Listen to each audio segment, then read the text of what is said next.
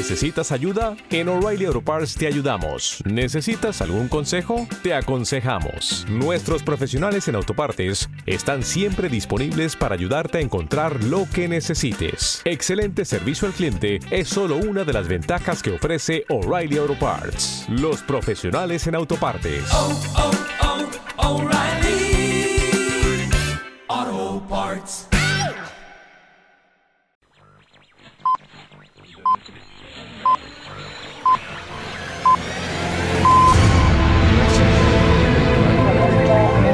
clásicafmradio.com.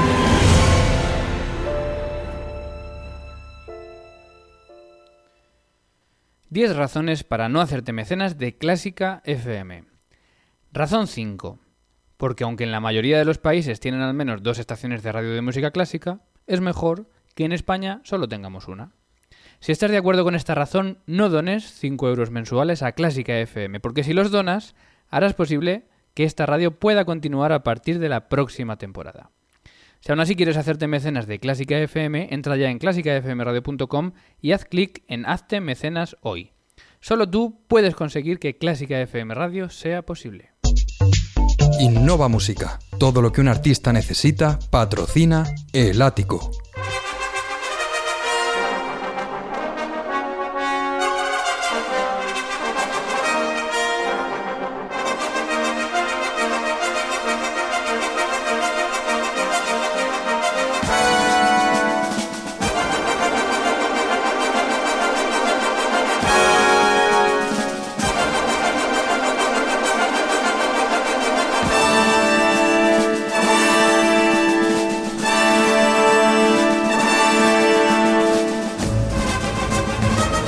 Saludos a todos, bienvenidos a clásicafmradio.com, bienvenidos un día más y según el día que hace, qué mejor que estar aquí junto a nosotros, junto a la radio, porque hoy en el ático es, viernes.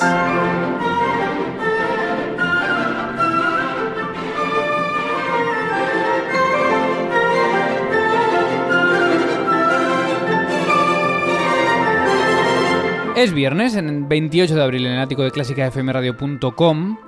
Un viernes lluvioso que vamos a disfrutar refugiados en este ático al calor de las notas del piano. Nos vamos a ir también a Clásica Café a charlar con uno de los pianistas de referencia en nuestro país y tendremos algunos apuntes breves de actualidad, redes sociales y agenda del fin de semana.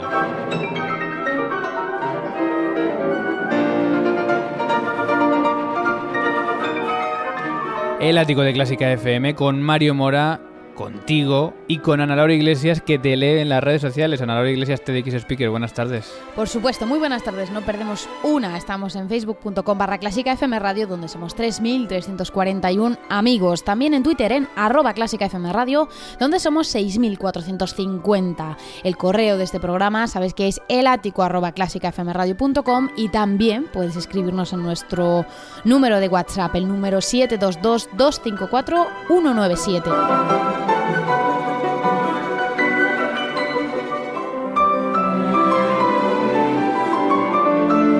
Y hoy 28 de abril, programa número 118, nos, nos asomamos en directo a un concurso.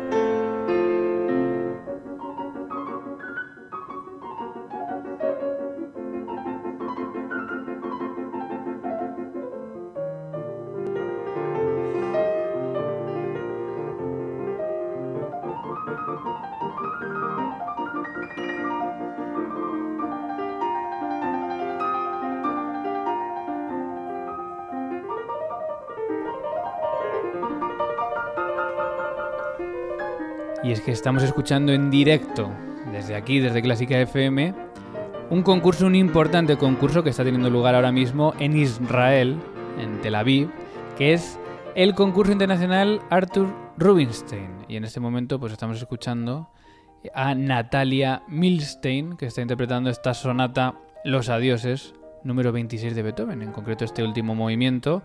Repito, es transmisión en directo. Y es lo bueno que tienen las redes sociales y los streamings de hoy en día, que podemos disfrutar de un concurso de estas características, ojear a estos pianistas sin movernos. Vamos a acabar de disfrutar de este movimiento.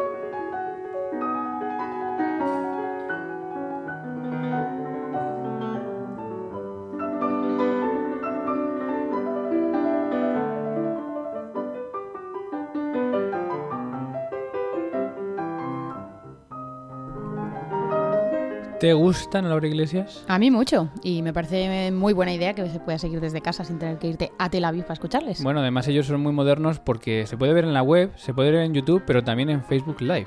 Genial. Entonces, eh, yo de hecho ayer casé alguno por Facebook Live y bueno, pues está muy bien, ¿no? Porque puedes estar en cualquier sitio haciendo cualquier cosa y no perder ojo de lo que está pasando aquí en Israel.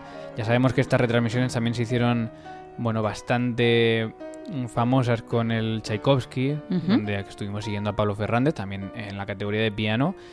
Y bueno, hoy vamos a hablar un poco de esto, de concursos. Eh, la encuesta va a ir por ahí, tenemos alguna noticia por ahí. Así que nos quedamos escuchando luego. Ahora vamos a ir un poco un poco de actualidad. Luego escucharemos también otro poco del directo de este concurso. Arthur Rubinstein, que está teniendo lugar en directo en Israel y que escuchamos en Clásica FM.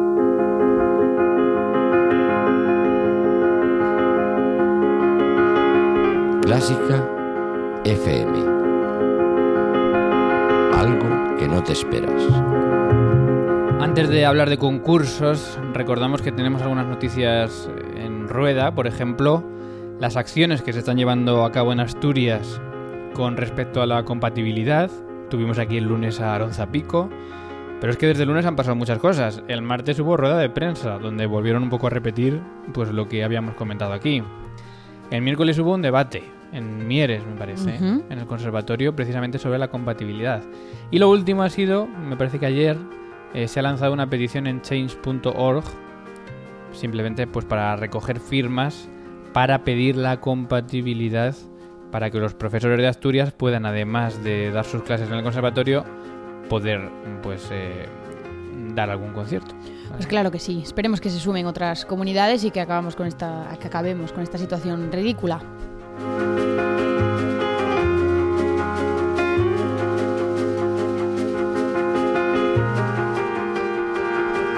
Puedes encontrar la entrevista a Aronza Pico, un titular que nos dejó, cuando estuvimos pensando en el titular, la verdad es que dijo muchas cosas, ¿no? Hizo muchas críticas, pero elegimos el esperanzador, que era ya queda un día menos para conseguir la compatibilidad en Asturias. Y bueno, creo que tiene que ser el espíritu, es lo que comentaba él. Y, y bueno, volvemos a recalcar que es que es, salvo que se nos escape alguna otra, la única comunidad de España que no ofrece esta pequeña libertad a sus profesores de poder arreglar unas clases en otro día simplemente porque ese día tengan un concierto. No, repetimos que no hablan de no dar clases o de tener dos sueldos, simplemente de poder cambiar una clase porque ese día tienes que tocar pues en el Auditorio Nacional Hmm. o en un gran, una gran sala de, de cualquier Muy triste, sitio. muy triste. Con esto no voy a hacer bandera de mi patria. No, desde luego que ahí no sé qué os pasa a los asturianos. Pero bueno, Tampoco. Eh, más noticias. Esta semana se ha estrenado el concierto de Bidman, de George Bidman, clarinetista famoso. Eh, se ha estrenado el quinteto para clarinete de este compositor y por lo visto ha sido muy bien recibido. Y es posible, lo recalco, porque ha sido en Madrid, ha sido el estreno mundial en Madrid con ¿Ha un Madrid? encargo, sí, con un encargo de varias instituciones. Y estoy seguro de que es una obra que va a pasar a la historia, porque el clarinetista es un clarinetista histórico y dicen que ha estado muy bien y además escrita por un clarinetista como él, seguro que va a ser una gran obra. Por lo tanto, bueno, pues tenemos que estar orgullosos de que en Madrid se haya estrenado esta obra y, y aquí fue la primera interpretación en la que además estaba él con el cuarteto Hagen. Así que bueno, esto ha sido este lunes en, en Madrid. Y ya sabes, Ana, que me encantan los titulares llamativos. ¿Qué son los titulares llamativos? Bueno, pues como decimos siempre en la música clásica hemos estado acostumbrados a leer crítica del concierto del día no sé qué de no sé quién. O concierto de no sé quién de no sé dónde, ¿no? Sí. Bueno, pues ya eh, nuestros amigos de los medios de comunicación, especialmente hoy tengo de dos, de Scherzo y de Beckmesser, o de Beckmesser, eh, bueno, pues ya llaman la, la atención con otros titulares que al final al cabo te llevan a la crítica. ¿Se Pero está fíjate, modernizando? un poquito, fíjate en Scherzo. Además, un artículo y titular de nuestro querido Daniel de la Puente, que Anda. escribe crítica en Scherzo. Un Aston Martin en la puerta del Auditorio Nacional. Toma ya. Ese es el titular. Luego ya sabemos que es una crítica pues, a un concierto que ha habido de, de 16 y, y, bueno, un buen concierto que por lo visto a, a Daniel de la Puente le ha gustado mucho, pero me llama la atención el titular. Más, Beckmesser, ruso, puro de oliva. ¿Cómo? Que yo me he metido a ver si tenía que ver con música en segura, nuestro querido festival Sí. o alguna cosa de estas. Pero no, era la Tchaikovsky Symphony Orchestra en Ibermúsica. una crítica de este concierto. No Bueno, sé. pues. Bueno, sí. No sabemos de habla, qué viene habla lo de la de- oliva. habla del director y demás, pero bueno, es un, es un, un titular curioso, cuanto menos. Eh, bueno, uno un poco más normal, pero me llama también la atención. Mozart y Salieri, mal de envidia. En vez de mal de amores, Mal de envidia. Bueno, eso es más un poco por la relación de estos dos compositores que por la crítica de sí. Bueno, este me ha encantado. Bueno, el anterior era de Gonzalo Alonso, en Beckmesser. Este me ha encantado. Elena Núñez, en Esquerzo, dice: Novedad sin novedades. ¿Y eso cómo es posible? Novedad ¿Eso cómo se sin come? novedades. Crítica de la Orquesta de Radio Televisión Española con Leonel Morales al piano estrenando el concierto de Gómez Martínez que estaba a la batuta. Eh, y no sé, está muy bien, ¿eh? Si a nosotros nos encantan estos titulares, pero me llama mucho la atención. Novedad sin novedades. Bueno, está muy, Muy bien. Y último, Beckmesser. Pogorelic, el ocaso de un divo. Sí, esto es ya más clásico. Ha sido más clásico, pero ¿por qué he dejado este para el final? Bueno, porque estamos hablando hoy de concursos. ¿Quién es Pogorelic? Pogorelic es pues uno de los pianistas actuales más eh, famosos, pero también más criticados, porque dicen que bueno se le ha ido hasta tal punto un poco eh, la racionalización y la seriedad en la interpretación que hace cosas bastante extravagantes. La historia de Pogorelic es muy curiosa, y es que saltó a la fama por un concurso, pero no por ganar un concurso. Por lo visto se presentó en los 80 al concurso Chopin en Varsovia, al famoso concurso. Chopin, y fue eliminado en semifinales. Y diremos, bueno, pues como tantos Bueno, otros, claro. ¿no? Pues resulta que Marta Argerich, que estaba en aquel tribunal, eh, abandonó el jurado y dijo literalmente que era un escándalo y que Pogorelic era un genio. Porque no estaba de acuerdo ella con la decisión del tribunal, entendemos. Efectivamente.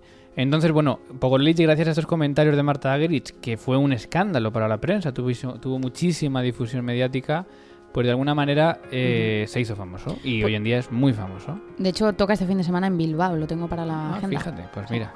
Eh, entonces, por aquí van nuestras preguntas, ¿no? Porque esto que pasó en Chopin, en el Chopin, fue muy comentado. Y según Marta Gritz, que estaba dentro del jurado, dijo que había sido un escándalo. Y por ahí va nuestra encuesta de hoy. ¿Son justos los concursos, pruebas, audiciones de música? Eso es lo que tenemos en Twitter, ¿no, Ana? Sí, efectivamente, y las opciones que ofrecemos son muy fáciles, o sí o no. Y también ofrecemos la posibilidad de que nos digáis por qué utilizando el hashtag concurso Rubinstein. Bueno, eh, hemos estado escuchando este concurso, vamos a volver a él y te recordamos que hay una encuesta en Twitter, encuesta CFM. ¿Son justos los concursos, pruebas, audiciones de música? E incluso te preguntamos por qué. Porque las respuestas son sí o no, pero puedes argumentarlo, ¿no? En este caso en el Chopin, para Marta Grich no fue justo y estamos seguros de que te sabes muchas historias de concursos que a lo mejor nos quieres contar. Volvemos al directo en Tel Aviv, en Israel, y sigue tocando pues nuestra amiga Natalia Milstein, que en este caso está abordando la vals de Ravel. Vamos a dejar escuchándola y nos vamos a ir a Clásica Café, donde hay otro pianista, hoy va la cosa de pianistas, que también ha ganado muchos concursos. Así que vamos a hablar con él pues de concursos, de conservatorios y de mucho más.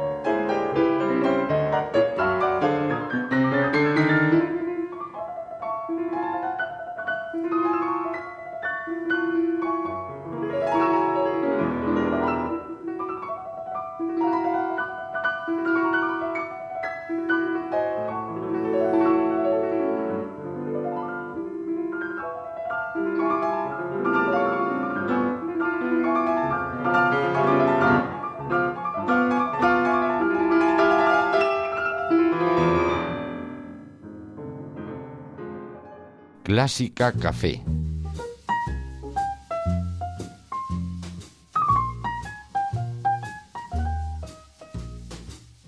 Bueno, pues como siempre en Clásica Café, un espacio donde nos gusta charlar y tomarnos un café, un refresco con gente, con personajes conocidos o importantes en el mundo de la música. ¿Qué se va a tomar hoy nuestro invitado? Eh, hoy me voy a tomar un zumo de naranja natural. Un zumo de naranja natural que viene también viene en la primavera. Y es la voz de Enrique Bernaldo de Quirós, pianista muy reconocido en nuestro país, que nació en Moscú. Yo no lo sabía. Eh, ¿Qué recuerdas de, tus, eh, de tu etapa en, en Moscú? Bueno, la recuerdo muy bien, la verdad, porque viví hasta los 12 años. Uh, fueron mis primeros años en la música y bueno, en casi todo. Eh, fueron además años cruciales también en Rusia, de cambios importantes, cambios políticos, y fue precisamente por, por estos cambios que mis padres decidieron finalmente establecerse en España y nos trasladamos a Madrid. Bueno, tú has vivido y has estudiado en el, algunos años en el... Bueno, tocaste en el Conservatorio de Tchaikovsky, ¿no estudiaste allí? Estudié en la Escuela de Niños de este conservatorio. Uh -huh. el, el, tienen una, todo un sistema educativo desde las edades más tempranas, pasando por lo que podría ser el grado medio aquí en, en España, y luego el conservatorio propiamente, el conservatorio superior, que ahí es conservatorio a secas. Y todo lo que contamos en España siempre de la escuela rusa, de la disciplina rusa, ¿es así? Sí, y además yo creo que lo más destacable de la disciplina rusa es que se inculca desde edades muy tempranas. Por eso luego más tarde el fin se rinde tanto y también. ¿A ti cómo o, o, de qué manera agradeces haber estado en esta disciplina? O sea, ¿cómo lo notas hoy en día en tu día a día? Bueno, lo noto bastante, lo noto mucho, de hecho, porque um, yo creo que la disciplina rusa ha estado desde muy temprana edad en, en mi vida, ha estado presente eh, y no solamente en el ámbito de la escuela de música, eh, en el colegio, sino también en mi casa, porque mi madre es rusa y yo creo que siempre he sido educado un poco en esa disciplina, en esa... Eh, en, valorar el trabajo, en saber invertir el tiempo, en intentar no perderlo. Uh, y bueno, yo procuro, la verdad que es una de las cosas que más me pone nervioso, es, es precisamente perder el tiempo. Entonces procuro uh -huh. aprovecharlo al máximo. Como has dicho, te vienes a España, estudias en, en, el Conservatorio Superior, estudias en la Escuela Reina Sofía. En la Reina Sofía, de nuevo buscando un poco esa sangre rusa, ¿no? Esos orígenes que, que tuviste. Sí, sí además eh, eh, mi profesora, eh, curiosamente, bueno, vino a España creo que un año o dos después de que, de que viniera yo con mis padres uh, y eh, ella enseñaba en la misma institución en la que yo era alumno eh, en fin, en la escuela de niños. O sea, que la conocías de allí. No, precisamente nos conocimos aquí, pero podíamos haber coincidido. De hecho, a lo mejor nos hemos visto en los pasillos y, y, no le di importancia o ni siquiera la reconocía en ese momento. Pero sí, aquí continué eh, la, los estudios con una gran exponente, creo yo, de la mejor escuela rusa, eh, una alumna directa de Golden Weiser. Uh, fue además una, una, maestra que tuvo uh, relación con grandísimos exponentes del pianismo ruso como Nikolaeva, de la cual fue asistente en, uh, en el Conservatorio Tchaikovsky, con Baskirov, por supuesto, y bueno, otros grandes nombres. Y yo creo que también eh, todos conocemos algunos de sus más destacados alumnos que, que nos Y ha- que es Galina, que creo que no lo hemos Sí, dicho. Exacto, Galina, Galina Igiazarova, una grandísima maestra rusa. Y que está actualmente todavía continúa en el. Está en activo, Sofía. cumplió 80 años eh, pasado 2016. eh, hicimos un homenaje en la Escuela Reina Sofía precisamente en diciembre. eh, y sigue al pie del cañón y la veo la verdad muy activa, eh, no, no- no menos que antes, desde luego. Bueno, Enrique Bernardo de Quirós, le dejamos que le dé un trago al zumo, que si no, no le va a dar tiempo. Un pianista muy destacado eh, que ha ganado numerosísimos premios en concursos y quizá es eh, el lado más abultado de tu currículum. ¿Qué han supuesto los concursos para ti? Bueno, los concursos han sido eh, mi forma de coger tablas sobre el escenario. Mm, Yo desde muy joven, muy temprana edad, eh, me di cuenta de que los concursos era una, un arma de doble filo, pero bien aprovechada podía ser, eh, podía ser una gran herramienta para madurar, podía ser una gran herramienta para mejorar ah, y sobre todo para, en fin, coger tablas y, y entender un poco de qué va este mundo profesional y yo pues me apuntaba prácticamente a todo. La verdad, hubo, tuve así como dos rachas de muchos concursos muy seguidos y, mm, además me, iba bastante bien en ellos y notaba que, iba cogiendo más eh, desenvoltura, iba cogiendo ah, tablas y era lo que más me, me importaba. Con Galina, curiosamente, ella es totalmente detractora de los concursos. Eh, fue muy difícil convencerla eh, que me dejara ir algunos, pero bueno, al final eh, era persuasivo, suficientemente persuasivo y podía, podía, obtenía el permiso. Hoy, hasta hoy en día todavía los chicos lo pasan mal cuando, cuando quieren decirle que tienen que ir a un concurso. ¿Qué sacas de positivo en una victoria y en una derrota que no sé si habrás tenido alguna en, en los concursos? ¿Y qué, ¿Y qué crees que es mejor? Bueno, las victorias desde luego son muy dulces porque mm, es un reconocimiento, eh, porque detrás de cada concurso hay un esfuerzo. Eh, son, son, horas de preparación, de mentalización también, porque no es menos importante el estar mentalizado que el, saberte bien lo que tienes que hacer. Eh, entonces las victorias sin duda saben muy bien porque, porque te reconocen. las derrotas, pues hay que tomárselas con filosofía. Por supuesto no, no gustan tanto a nadie, eh, pero creo que lo bueno de ellas es que sales fortalecido si eh, te lo tomas bien y si te lo tomas como un aliciente para perfeccionarte y seguir trabajando, seguir mejorando. Si tuvieses todos estos premios físicamente, ¿cuál pondrías delante de todos? ¿Cuál te gustaría ver todos los días cuando te pones a estudiar ahí presente? bueno, eh, yo creo que el, último al que me presenté, que además fue un poco mi retirada del mundo de los concursos, decidí presentarme a un concurso muy importante que se hace en Pretoria, en Sudáfrica. Ah, eché los papeles, tuve así como una corazonada, porque me gustó la filosofía del concurso, la manera en la que planteaban el concurso y fui allí sin conocer absolutamente a nadie, a la aventura completamente, al otro lado del mundo. Y bueno, llegué a las finales y obtuve un quinto premio. Eh, lo cierto es que eh, bueno, eran, éramos seis finalistas, obtuve el quinto premio. Y aunque hay otros muchos concursos donde a lo mejor pude haber obtenido un primero, un segundo, lo cierto es que en ese sentí que realmente tuve que luchar mucho y, dar, eh, dar lo máximo de mí mismo en ese momento llevamos unas semanas hablando de lesiones de músicos, porque la LAN ha tenido que, cancelar un montón de conciertos. ¿Se ha lesionado Enrique alguna vez? Pues eh, afortunadamente no. Mm, sí que he tenido alguna vez un poco de sobrecarga eh, por trabajo, por muchas horas, pero nunca he tenido ninguna lesión importante. Yo creo que desde muy temprana edad eh, era, eh, daba mucha importancia a la conciencia corporal, el intentar estar pendiente de lo que uno hace, intentar dar soluciones a, estímulos negativos que pueda sentir en el cuerpo y siempre era muy observador con lo que hacía yo físicamente. Por lo tanto, afortunadamente no, no he tenido nada importante, ¿no? alguna, alguna cosilla por, por sobreesfuerzo simplemente.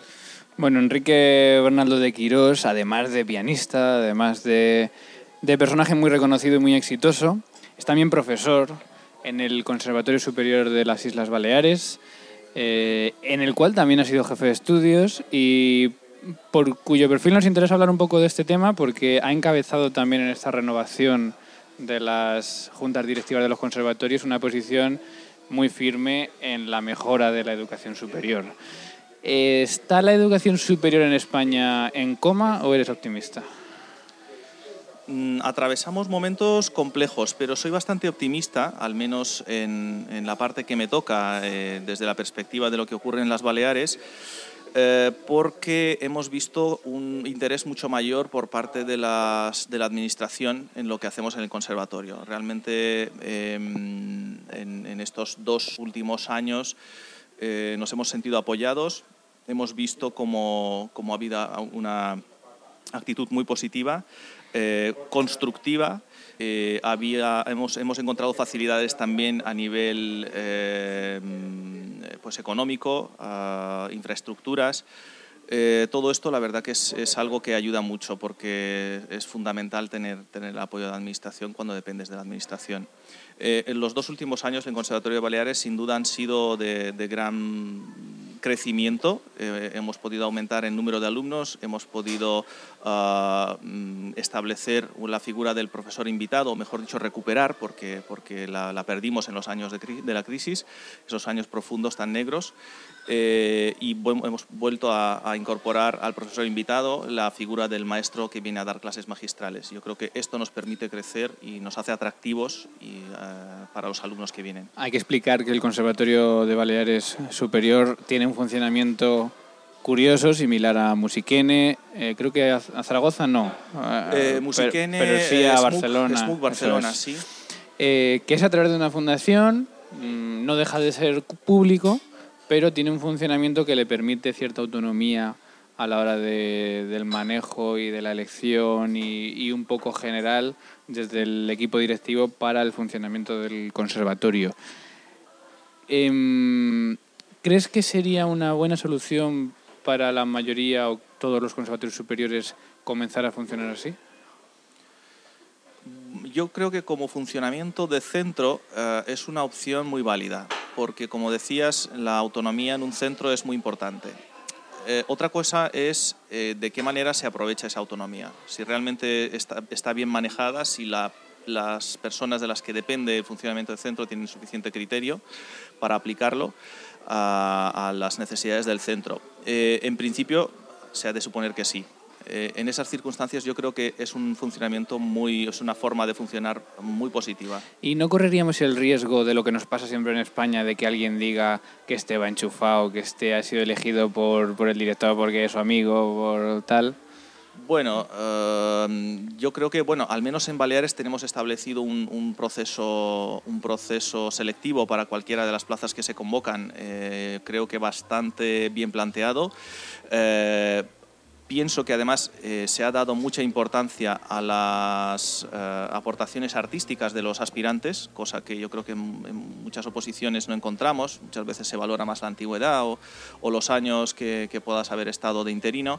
Em, en principio, yo pienso que es una cuestión de criterios, de establecer criterios y procurar que los procesos de selección sean los lo más limpios posible.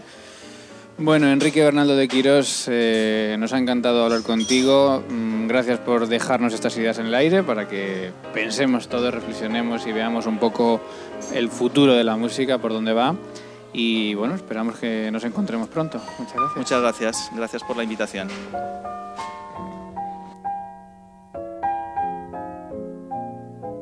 Clásica FM Podcast.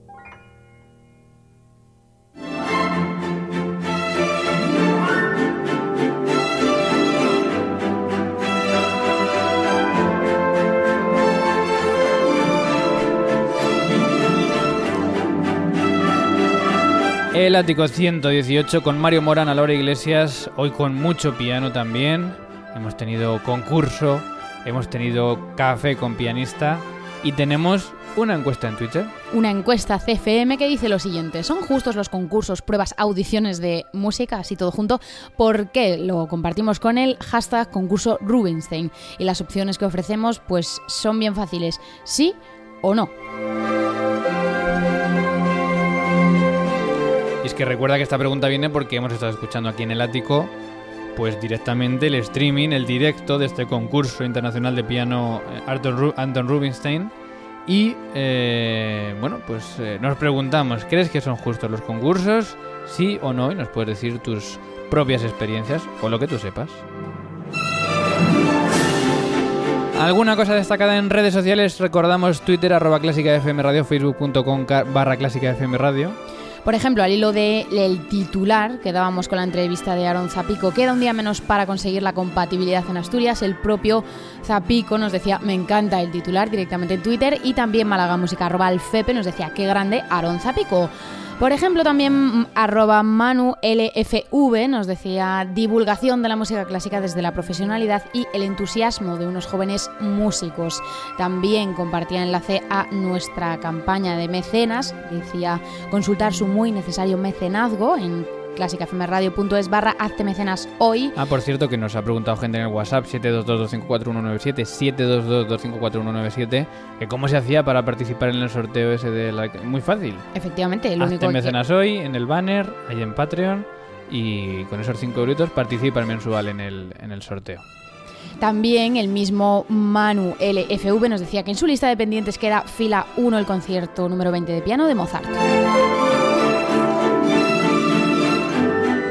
Sé si hagamos la terraza hoy dentro, porque hace un día de perros. El cobertizo. pero de perros. Pero bueno, vamos a coger el paraguas y nos vamos a la terraza.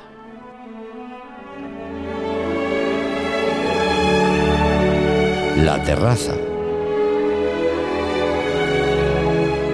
Con Ana Laura Iglesias.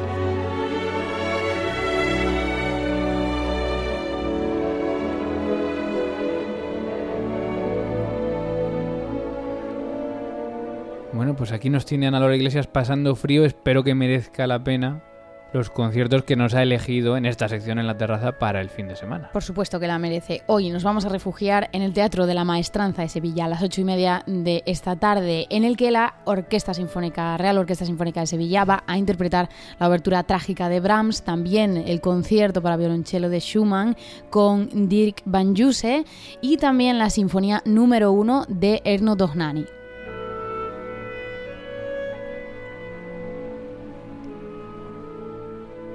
Que te quieres ir a la Feria de Sevilla, claro. Bueno, ya que estoy allí, tendré que aprovechar. Yo no he estado nunca, fíjate. Ni yo. No estaría mal. No creo que haya que ir con Clásica FM porque yo creo que no nos haría ni caso allí. No creo. Además, Pero- también la Orquesta Sinfónica de Sevilla tiene un- un ciclo de conciertos especiales de la feria. Ah, mira. Sí, pues, con, con temática. Pues yo me voy a ese. Eso nos lo- no nos lo perdemos. Bueno, mañana, ¿dónde nos vamos? Sábado. Al Auditorio Nacional de Música, a escuchar a la Orquesta Nacional de España dentro de su ciclo sinfónico en un concierto llamado, a ver si lo digo bien, Goren Zumbada Eschige, que creía que era el nombre de uno de los solistas, pero no, es el título del concierto. Anda. Y consta de las danzas de Galanta de Kodail, el concierto para piano 1 de Tchaikovsky con Alessio Bax y Karawane de Saloren.